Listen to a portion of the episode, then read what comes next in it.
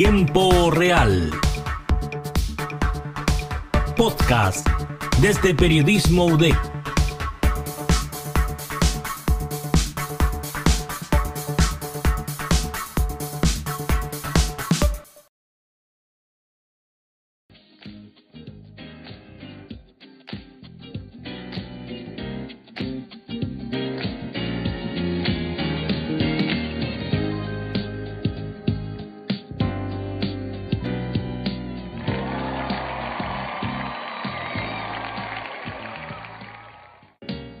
PDG Live, el canal de la gente que empoderará a todos los chilenos.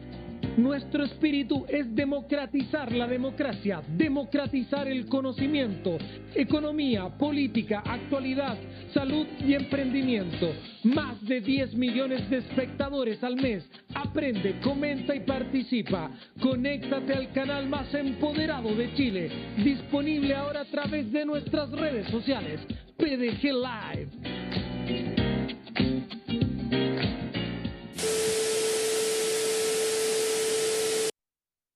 Hace unos días se viralizó un tweet post elecciones que decía lo siguiente. Parisi ahora está en un bar en Alabama, sentado solo mirando el celular riéndose. Un gringo sentado al lado le pregunta de qué se ríe. Parisi le muestra el celular y le cuenta que en este momento está saliendo tercero en la elección presidencial de un país que se llama Chile. ¿Cómo nos explicamos el fenómeno Parisi? que dejó boquiabierto a medio país y contando. Bienvenidas y bienvenidos a un nuevo reportaje del podcast Tiempo Real UDEC. En este capítulo analizaremos la campaña digital de Franco Parisi y la consolidación de las redes sociales digitales como la nueva forma de comunicación. Chile, país de anécdotas. Nadie, semanas antes de las elecciones en primera vuelta, habría pronosticado ni de cerca que Franco Parisi obtendría el tercer lugar y con casi un millón de votos. Y es que a raíz del increíble fenómeno digital, el medio internacional Rest of the World, especializado en tecnología, publicó el artículo ¿Por qué la elección presidencial de Chile podría ser decidida en Alabama?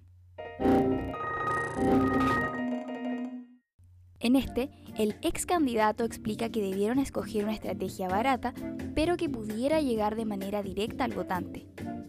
De esta manera, el equipo de Parisi debió alternar los mensajes y edificarlos dependiendo de las diferentes redes sociales que existen hoy en día, entre ellas WhatsApp, Telegram, Facebook, YouTube, Instagram y TikTok. Lo cierto es que la campaña de Franco Parisi se centró en considerar al votante como un igual más, hablándole directamente de los problemas que lo aquejan día a día. Y según la tercera, sus votantes están ultra conectados en redes sociales, facilitando la propagación de los mensajes. Sumado a ello, en palabras de Eduardo Arriagada, académico de la Facultad de Comunicaciones de la Universidad Católica, su comunidad no solo se compone de nuevos votantes captados para las primarias, sino que está formada por seguidores tanto de campañas anteriores felices y borrados, como también por una gran población con discursos similares sobre la contingencia del último tiempo. Tal situación queda más que demostrada a través de su aclamado programa Bad Boys, del cual Gabriel Boric recientemente decidió restarse, ante la amenaza de perder de alguna forma al votante de Parisi. Quien por el contrario sí fue partícipe fue José Antonio Cast, con la esperanza de que sus propuestas sean bien recibidas dentro del público del Partido de la Gente. Pero, ¿qué sentido tiene lo mencionado? En un contexto político tan manoseado y desprestigiado, el Partido de la Gente y Franco Parisi surgieron como la alternativa a la derecha y la izquierda.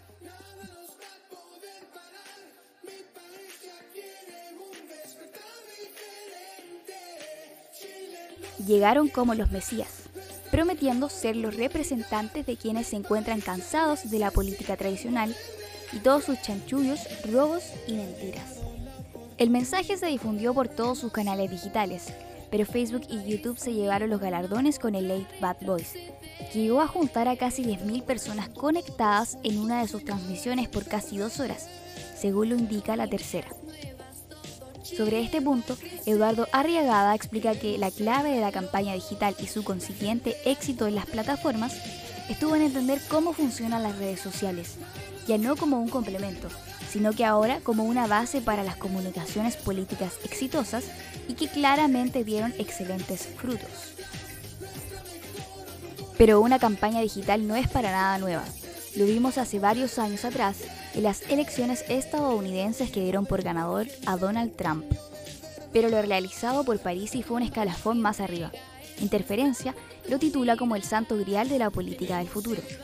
Es más, pensar en un candidato presidencial que no esté siquiera en el país al que postula parece más bien un texto de Charlie Brooker, guionista de la aclamada serie Black Mirror. Bajo esta misma línea, Eduardo Arriagada indica que el mismo Biden hizo su campaña desde el sótano de su casa, cuidándose de la COVID-19. Pero entonces, ¿cómo se explica la paliza de París y a sus contemporáneos? En Chile no hay identidad de comunidad. En Chile solo existe un profundo individualismo, donde yo me rasco con mis propias uñas y voto por quien me diga que estaré bien en mi metro cuadrado y las cosas para mí solo puedan mejorar. Esa es la premisa por la cual el factor Parisi probablemente ganó más de 900.000 votos. Cristian Leporati, profesor de publicidad de la Universidad Diego Portales, indica que, comillas, al ser una sociedad marcadamente individualista, en Chile funcionan muy bien las campañas políticas por Internet. Cierra comillas. En ese sentido, el psiquiatra Marco Antonio de la Parra manifiesta que Parisi encarna el deseo de lo otro, planteándose como alguien que no es ni de izquierda ni de derecha. Hablemos de la verdad. Hablemos cómo la derecha y la izquierda han usurpado tu dinero y ellos han hecho más ricos y los grupos económicos que ellos apoyan más aún. Hablemos con la verdad. Bienvenido a la franja de París y Presidente y del Partido de la Gente.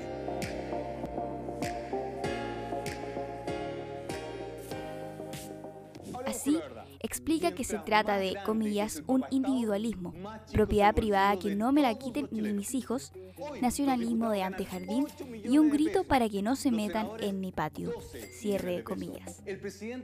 Sin embargo, el medio Transmedia da cuenta de que para el día de las elecciones, Parisi contaba con apenas 35.000 seguidores en Twitter y en la actualidad esa cifra solo aumentó a 68.000. Pero lo decidor en esta campaña digital está en algo que ya mencionábamos, la adaptación de sus contenidos a todas las plataformas digitales que existen, donde lo mismo un adherente podía leer un tweet con una de sus propuestas, como una adulta mayor podía maravillarse con sus propuestas por una cadena o un video de WhatsApp. Sobre eso, Antonio Díaz Araujo, gerente general de un holster y fundador de Decide Chile, explica que, comillas, lo que hace Franco Parisi es el boca a boca más buscado del marketing. Crea contenido que le gusta al usuario, el usuario lo difunde y así sucesivamente se van armando redes de apoyo hacia él, que son muy potentes y difíciles de romper. Cierre comillas. Oiga, así que estamos el último día de campaña. ¿Cómo llegamos a esta fecha? Increíble no sé, yo lo encuentro maravilloso. No pensé que íbamos a llegar el día al día de hoy. No pensé jamás que íbamos a tener esta oportunidad de poder presentar 382 candidatos a nivel nacional. Franco, la conformación del partido de la gente fue todo muy, eh, muy rápido, muy despectivo, muy sorpresivo también, hay que decirlo. No pensamos que íbamos a llegar a este punto. ¿Cómo, cómo te sientes tú, Franco? Cuéntame qué, qué sensación tienes yo estoy súper agradecido a la gente, porque al final del día esto no, no, no lo hice yo, ni, ni, mucho menos. Lo hicieron miles y miles de chilenos que llegamos a ser más de 45 mil en el Partido de la Gente. Comenzó con la idea de ser candidato allá como el 2012, con una firma en una notaría, y de ahí ahora estamos a puerta de que el día domingo, el 21 de noviembre, celebremos con una marea azul muy fuerte y lo más probable, Catherine, es que pasemos segunda vuelta.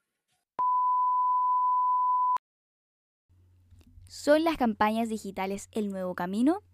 Muy probablemente, aunque gran parte del triunfo de Parisi es debido a las condiciones virtuales que llegaron con la pandemia. Eso sí, lo de Parisi nos demostró algo que estaba frente a nuestras narices y no pudimos ver. Las redes sociales no son un complemento, sino que permiten crear comunidad y cercanía con los mensajes que se entregan porque te hablan directamente y a todos nos gusta cuando nos hacen sentir especial.